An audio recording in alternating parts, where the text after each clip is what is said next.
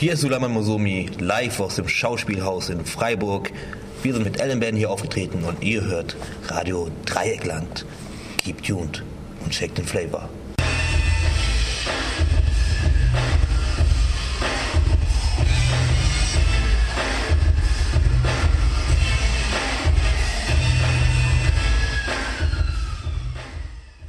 Das große Haus des Stadttheaters war am Samstagabend ausverkauft, denn vier Ikonen des deutschen Poetry Slam wurden in Freiburg erwartet. Andy Strauß, Suleiman Masomi, Misha Sarim Virole und Sebastian 23 sind die Macher der wohl besten deutschsprachigen Lesebühne. Doch die Jungs vom Poetry Slam Spezial LMBN belassen es nicht beim Lesen. Begleitet von Arthur Fast und DJ Nachtfalke wird auf der Bühne gezeichnet, aufgelegt und gebeatboxt. Ihre Geschichten sind witzig und gerissen, ob sie nun im Garten Eden, einer Geisterbahn oder im Klassenzimmer der Planeten spielen. Der ehemalige Philosophiestudent aus Freiburg, Sebastian 23, eröffnet die Show mit einem Gedicht. Ihr hört einzelne Auszüge. Aber keine Sorge, ähm, das Gedicht, das ich vortragen möchte, ist nicht schlecht und es besteht aus Schüttelreimen. Kennt ihr Schüttelreime? Ich nenne ein Beispiel. Ist die Kollegin fett und bärtig, bleibt morgens halt im Bett und fertig. Es gibt auch ganz kurze Schüttelreime. Der bekannteste Schüttelreim wahrscheinlich ist auch der kürzeste. Du bist Buddhist. Ich habe also hingesetzt und habe ganzen, hab gedacht, so, ich nehme das und habe ein ganzes Gedicht mit Schüttelreimen geschrieben. Das heißt, der alte Alte von der Neuen aus Wales.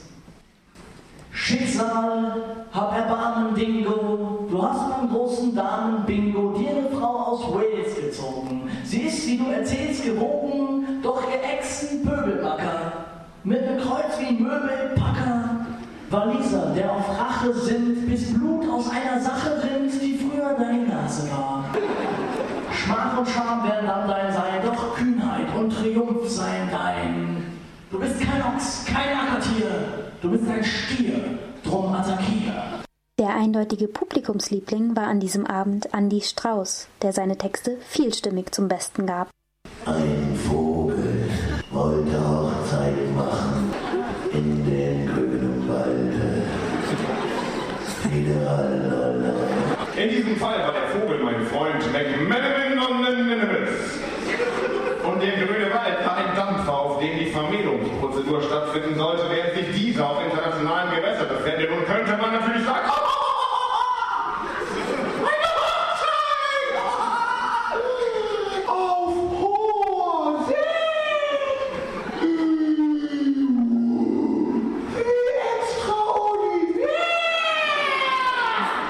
Doch würde man damit meinem Freund McManaman Unrecht tun. Die Sache ist nun mal, dass man nirgends als im rechtsfreien Raum des internationalen Gewässers ein halben Leib Käse zur Frau nehmen darf. Da waren dann natürlich das Brautpaar, dann die Eltern von McManaman und Ninemis, der Pastor, ich und die Mutter der Braut, eine großgewachsene Alpenkuh mit müden Augen. Der Pastor begann mit der Prozedur und sagte, was ein Pastor eben so sagt. Dann sagte McManaman und Ninemis sein Ja-Wort und steckte seinem Ehekäse einen Ring in den butterschmelzigen Körper.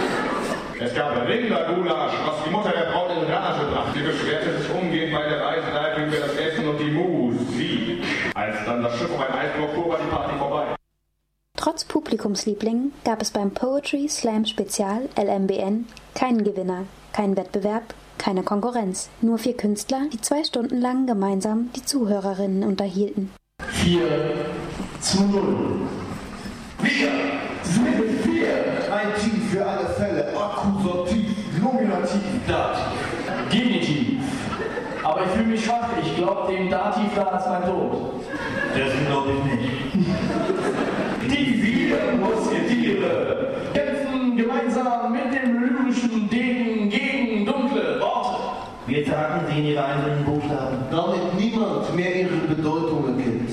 Reicht es, wenn wir sie vierteilen? Dinge unter vier Augen besprechen wollen, muss nur jeder von uns ein Auge zudrücken. Vier Jungs sorgen für ganz schön viel Vierbel. Darum steht es. 4 zu 0. Vielen Dank.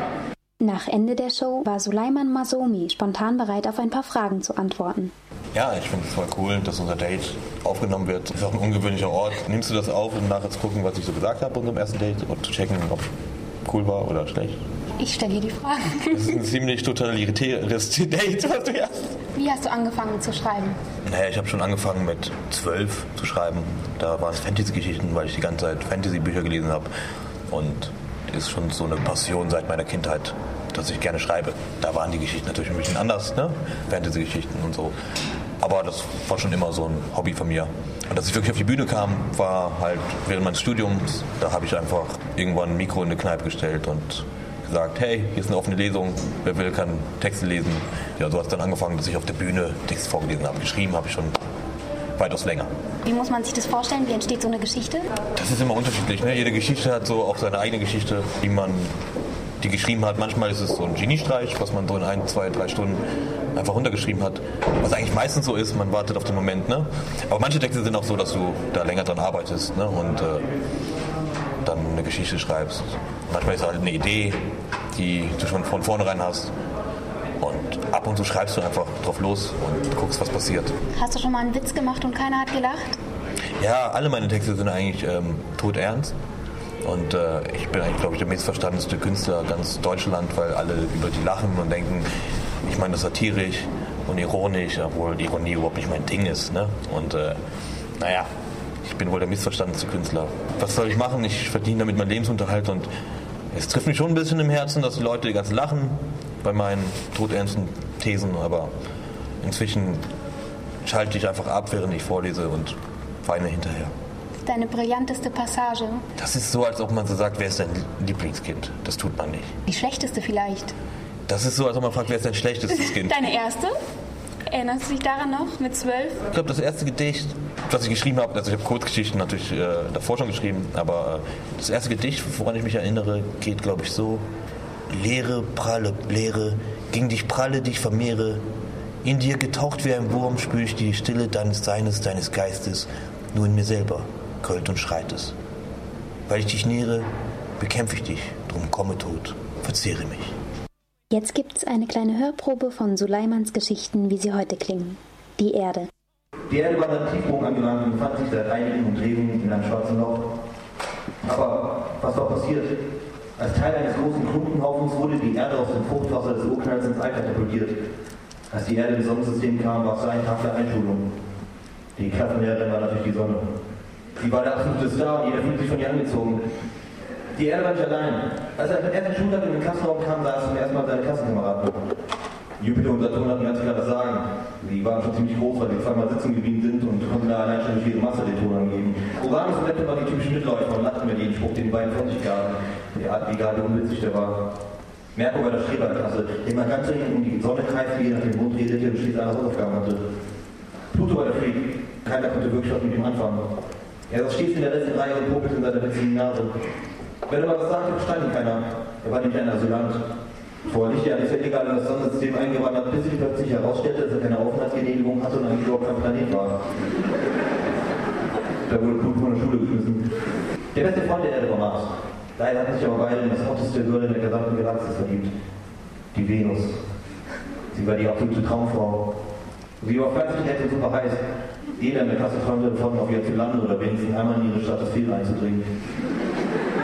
War gar keine Pitch. Sie ließ sich von niemandem beeindrucken, denn sie wusste, in diesem System konnte niemand das Wasser reichen. Außer vielleicht die Erde, aber irgendwas passierte mit der Erde. Als die Erde morgens zu spät zur Schule kam, fließt der Sonne direkt auf. Hey, warte mal! Was hast du im Gesicht? Ist das eine Ozonschicht? Tatsache, du musst Leben haben. Sie fasste die Erde an seine Stirn und bemerkte sofort den Klimawandel.